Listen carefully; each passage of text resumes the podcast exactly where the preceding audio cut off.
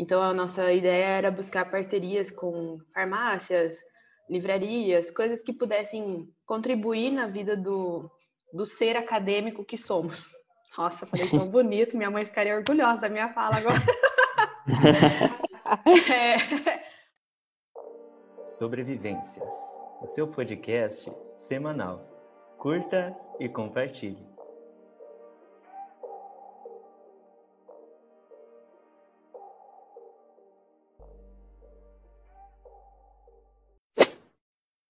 E aí, amizades, está começando mais um episódio do podcast Sobrevivências. A gente está aí no meio da série sobre a Fatel e hoje a gente vai estar tá conversando um pouco sobre os alunos e como os alunos atuam dentro da Fatel. Logo, logo vocês vão descobrir mais sobre isso. Então, como sempre, participando desse episódio estou eu, Matheus Bachega. Eu, Joaquim Valente. Eu, Fran Nogueira. E eu, Nelisa Brito tem um convidado especial hoje. E a Anelisa vai estar apresentando esse convidado para a gente. É isso aí, gente. Hoje nós temos um convidado que tem por nome Lucas Moreira. E ele é muito conhecido como Boss. Conhecido só por mim, na verdade, só eu falo isso. Mas ele, ele está como presidente do Caju. E a entrevista dessa semana é justamente para falar sobre o caju. E eu não vou explicar o que significa a sigla, porque essa é uma das nossas perguntas. Ok? Então, bem-vindo, Lucas, ao nosso podcast. Aê! Bem-vindo! Eu agradeço pelo convite. É muito bacana estar aqui hoje com vocês. Antes que o pessoal talvez comece a pensar aí, caju não é uma fruta, tá? Beleza? piadinha do Ivan, né? e eu acho que vai ser um tempo muito bacana hoje. A gente está falando sobre o Caju, né? A Nelisa vai estar tá me ajudando um pouco aqui. Bom, para quem não sabe, a Nelisa também faz parte do Caju. Sim, Brasil. Eu estou como secretária do Lucas, quer dizer, secretária do Caju, na verdade. eu sou a que faz as atas, dou os meus pitacos e sou a voz feminina no Caju. Obrigada, Brasil. Eu sou a única mulher no, no grupo. É isso. É, daí fica a pergunta, né? É Caju do Pará ou é caçanha de Caju? Fica a dúvida. Ai, aqui. Era isso. Ai, vai. meu Deus. Isso vai A gente só ignora. A gente, gente só ignora. então, a primeira pergunta, Lucas. O que significa caju? O que é o caju? Então, Caju, né, o, significa Centro Acadêmico John Wesley, né? Ele já é bem antigo, né, na, na Faculdade de Teologia, na FATEL, ele existe desde 1940, né, e, e esse Caju, né, ele é um órgão é, representativo do corpo discente, dos alunos, né, no caso, é, dentro da Faculdade de Teologia, né, da FATEL UMESP, né, da Universidade Metodista de São Paulo, uma outra coisa que eu posso destacar logo de início, que ele não possui nenhum fim lucrativo, né? Então, tudo que envolve essa questão financeira e tudo mais, é, normalmente são de arrecadações, né, que a gente obtém por meio de eventos, doações e etc. Né? E atualmente ele é composto por um presidente, né, no caso sou eu, o vice-presidente é o Benaia, tem a secretária Anelisa o tesoureiro nosso hoje é o Olívio e o diretor de eventos é o James, né, que não sei se todos vocês já conhecem, ele estuda à noite, né, na turma de teologia. Eu só queria fazer uma observação. O primeiro presidente do Caju com certeza foi o Zequinha. Ah, eu não tenho dúvidas. é de quando o Caju? 1940. Ele nasceu em 61, mano. Ele estava na faculdade, certo? Lucas, explica pra gente um pouquinho como que faz para fazer parte do Caju. Os membros, né, as pessoas que compõem o Caju, elas precisam primeiro montar uma chapa, né, é feita uma eleição. Normalmente é, é, no final do ano, né, uma vez, no caso, por ano, é sempre no final do ano, é, cada aluno, seja do turno da manhã ou da noite, no curso presencial, eles podem estar tá formando uma chapa e aí eles avisam, né, informam quem é essa chapa, o nome de cada integrante, tudo mais, o ano, né, de, de curso de cada integrante. e eles informam, é, normalmente é para o pastor Adilson, é o pastor acadêmico, junto à chapa atual do Caju, né, da comissão que está naquele ano ali, eleita. E aí, essa chapa, né, ou as chapas, no caso, elas são colocadas no, no mural né, de cada sala, para que os alunos possam ver né, quem são essas pessoas, e juntamente com essa designação das chapas e do mais, também é, tem que estar tá escrito embaixo ali as propostas dessa chapa. Infelizmente, esse ano eu acredito que não vai ter como a gente fazer todo esse procedimento, né, devido a essa questão do ensino à distância que está acontecendo, mas as chapas elas também devem passar em cada sala, né, para falar, né, se apresentar e falar que eles estão querendo integrar, né, o centro acadêmico no próximo ano e tudo mais. E aí tem um dia, um horário específico para cada aluno votar, né, através de uma cédula, de um papelzinho mesmo que a gente disponibiliza. E aí depois uh, a gente faz essa contagem dos votos, informa né, quem foi a, a chapa eleita. Né? É, é, interessante a gente ressaltar também que durante esse processo de avaliação dos votos, a gente sempre deve chamar também os representantes de cada turma. Né? Tem quatro turmas no caso, parte da manhã, normalmente é a turma da manhã que participa. E aí cada integrante, né, cada representante da turma é, participa desse processo de conta né, dos votos. É para uma questão de segurança também. Né? Eu gostaria de saber para que serve o Caju dentro da universidade, dentro da, da faculdade de teologia. Qual é a função do Caju? Bom, assim, resumidamente, né, essa questão da para que ele serve, ele serve para manter, digamos que uma uma clara comunicação, vamos dizer assim, entre os alunos e os professores, né, os discentes e os docentes. É, é como se a gente, a gente pode imaginar como se fosse uma ponte mesmo, sabe, um meio de ligação. O, o centro acadêmico ele tem uma, uma forte característica de, de representatividade, de uma tradução desses anseios dos alunos e professores, né, coordenadores ou diretores do curso, né? E ele consegue alcançar esse objetivo entre outros meios, claro, né, é, principalmente através das assembleias gerais.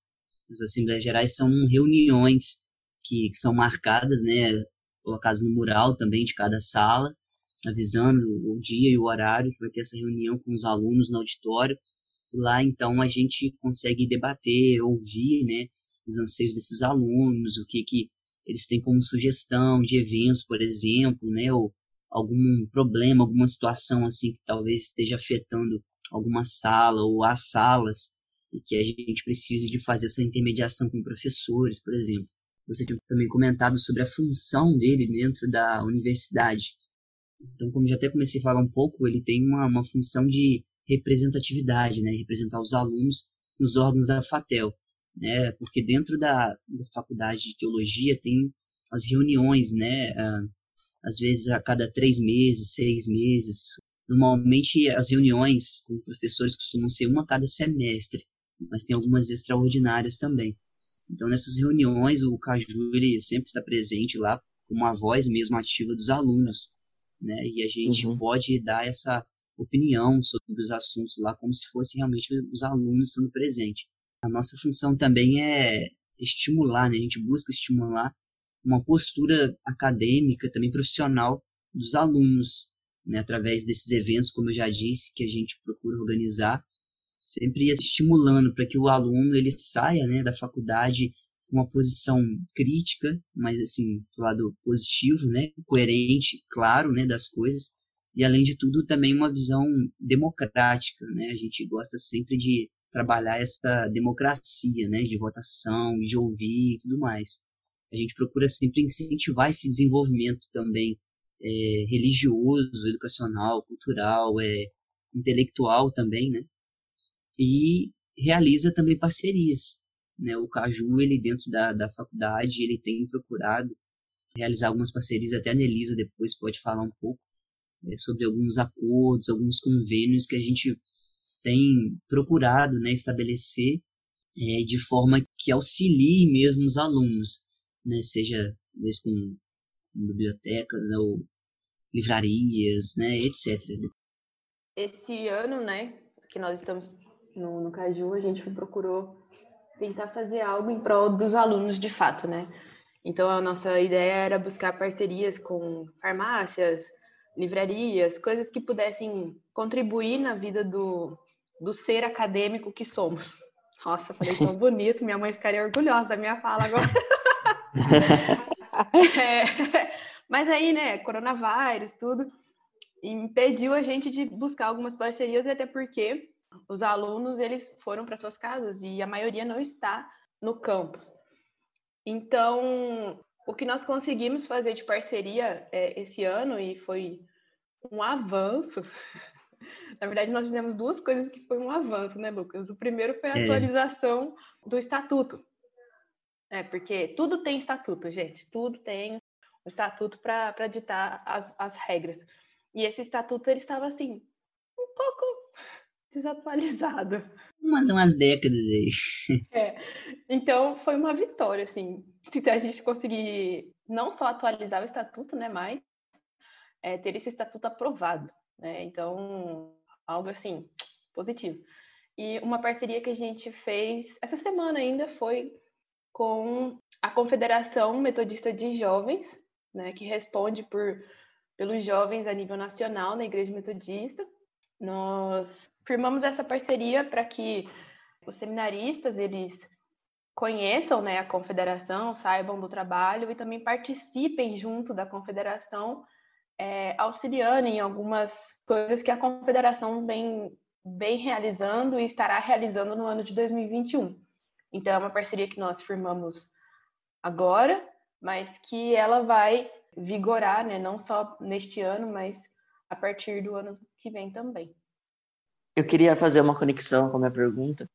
Se existe algum acompanhamento com o Caju de algum professor, da diretoria, se existe esse acompanhamento com vocês, como que funciona? O centro acadêmico, no caso, acompanhado pelo próprio pastor é, acadêmico, né? No caso, hoje é a pessoa do pastor Adilson. Né? Isso já é algo de, de praxe mesmo, de ser acompanhado pelo próprio pastor que estiver naquele período ali designado. Então hoje é ele que nos acompanha e qualquer assim situação às vezes que ocorre também a Blanches, ela está sempre também disponível para nos auxiliar, né? Seja como coordenadora do curso de teologia, também como integrante do corpo docente, né? Então seriam as duas pessoas que a gente tem sempre estado em contato. É, rapidão, uma dúvida pessoal. Se eu quiser que a faculdade tenha bebedouro com todinho, é com vocês que eu converso? Sim, você pode conversar com a gente. Com certeza, ah, beleza, então. Kim. É, você quer que anota, você quer que anota para a próxima pauta de reunião? Uhum. Todinho geladinho, né? Eu acho que seria mais válido você pedir um bebedouro com água potável no Pombal. Olha que é uma boa. Olha, seria um interessante, hein? Com o todinho na universidade. Eu ia falar de pedir um bebedouro com café, mas daí ia, provavelmente ia ser café gelado. Aí é melhor é... deixar Nossa. quieto. Faz assim, ó, todinho, café e coca. Pronto. Já resolve. Água pra quê, né? Água já tem no leite. É. O que, que é uma pedrinha no rim? de quanto em quanto tempo que é o mandato de vocês? Então, as outras diretorias normalmente eles ficavam dois a três anos, mas até como a Anelisa acabou de comentar, o próprio estatuto do centro acadêmico ele há muito tempo não era atualizado e muitos desse, dos critérios, digamos assim, não estavam sendo nem acompanhados, né? nem estavam sendo é, feitos pela, pelas outras diretorias. Então, por que eu estou falando isso? Porque no próprio estatuto já falava que a, a cada final de ano, né, todo ano deveria ter uma eleição. Então, se cada diretoria estava ali ficando dois, três anos, tinha alguma coisa que não estava muito bacana e muito certa aí, né? E então agora, como a Melissa também acabou de comentar, a gente já acabou de é, atualizar, né, o estatuto, ele foi aprovado. Isso vai começar agora a ser colocado em prática, né? Então, todo final de ano, né, uma vez por ano, no caso, a gente vai sempre estar tá fazendo uma eleição. A chapa atual, ela pode é, colocar o nome dela à disposição mais uma vez, né, para votação. E eu acho isso interessante porque é uma forma também dos alunos é, medirem, né, verem se aquela chapa ali durante aquele ano todo ela fez um bom trabalho. Né? Eu acho que no período de um ano dá para você ver pelo menos uma iniciativa. Né? Talvez alguns possam pensar, ah, mas um ano é pouco tempo e tal. Mas um ano pelo menos dá para você ver a disposição daquela aquela chapa, né, daquela diretoria. Talvez eles não tenham conseguido fazer tantas coisas, mas você viu o progresso, né, digamos assim, naquele ano. Então você pode acabar votando, elegendo para que eles voltem no próximo ano e continuem mais um ano o mandato deles. Então é um período de um ano. E a gente sabe que existem alguns eventos que o Caju está envolvido e alguns que ele está organizando de forma total. Quais são esses eventos?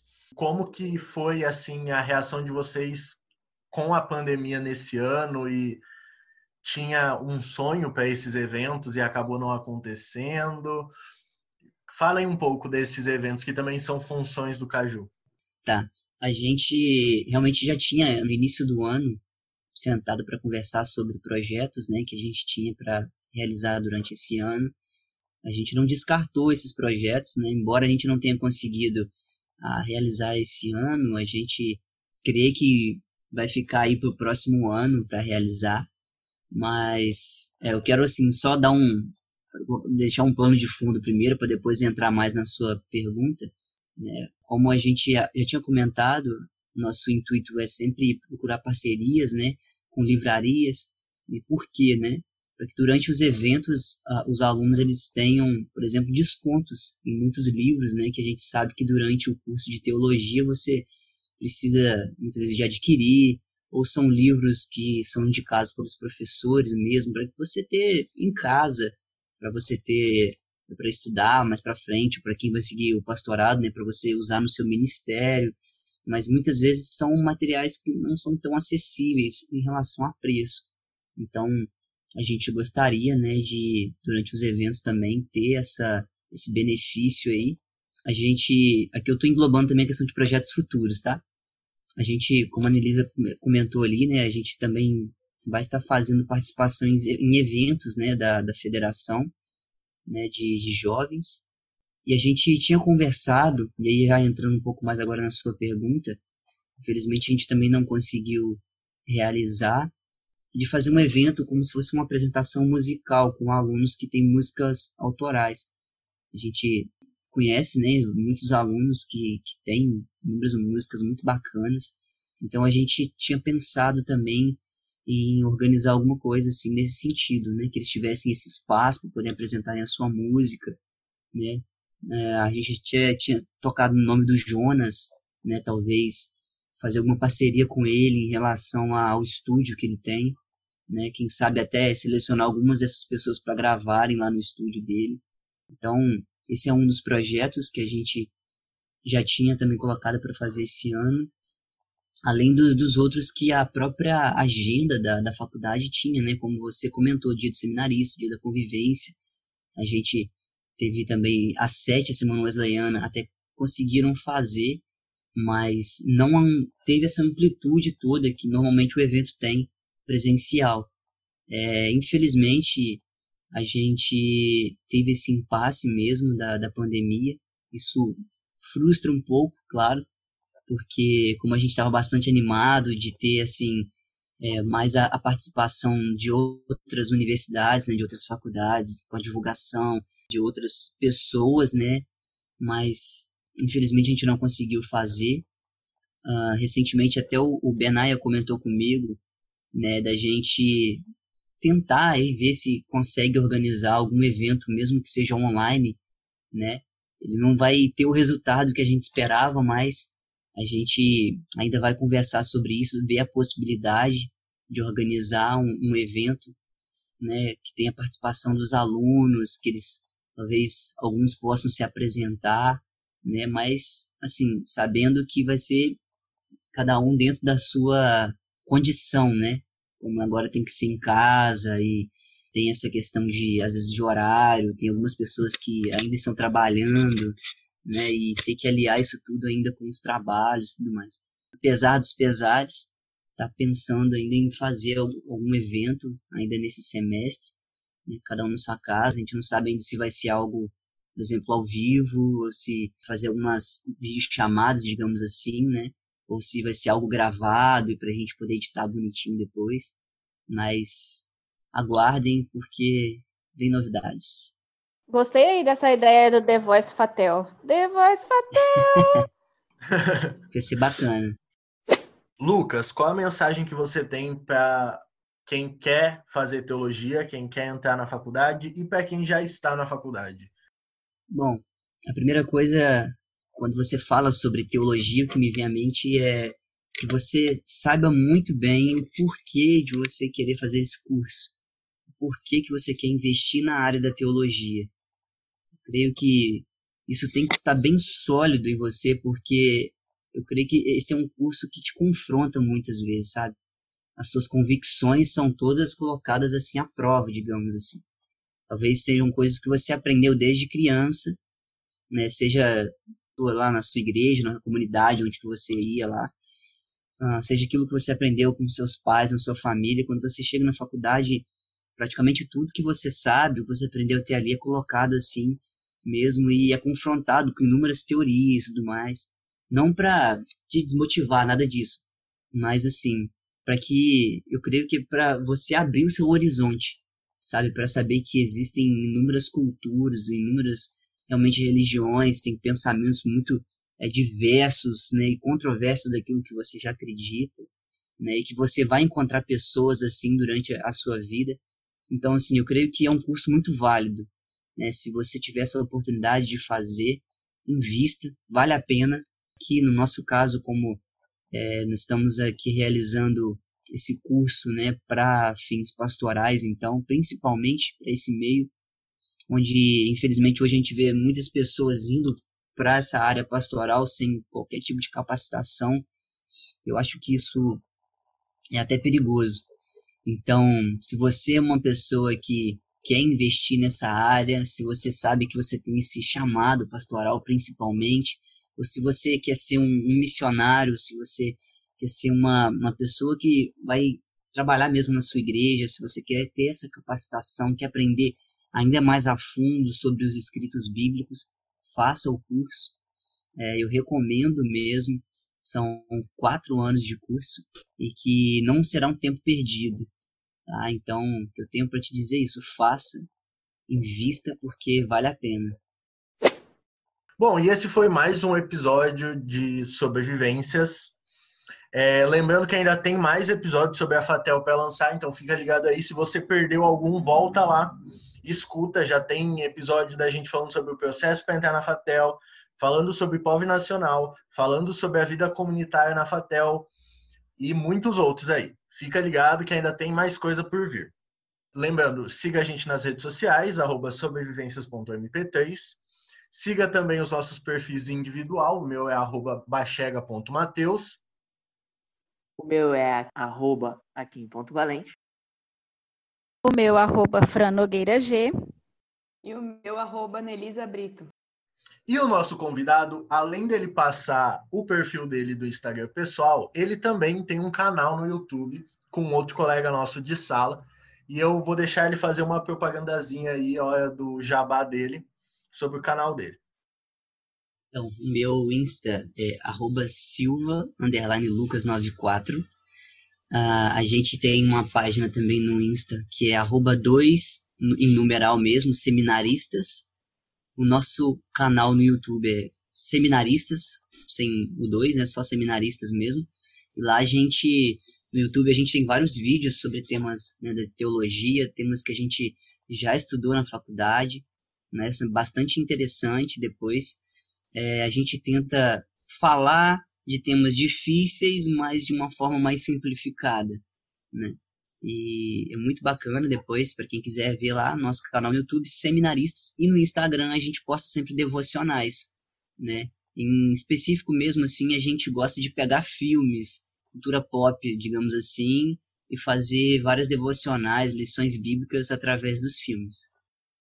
Bom, o arroba deles do Instagram vai estar tá marcado também na publicação nossa desse episódio, então se você está escutando e você não viu a nossa publicação, entra lá no nosso Insta, que vai estar tá o arroba deles marcado lá. E daí você consegue seguir eles também e ficar por dentro do que eles estão falando e postando. Então, gente, é isso. Obrigado pela paciência em nos escutar. Deus abençoe e até a próxima semana. Tchau. Até, galera. Valeu, galera. Falou. Tchau, tchau. Beijo. Tchau, mãe. Tô na Globo. É isso.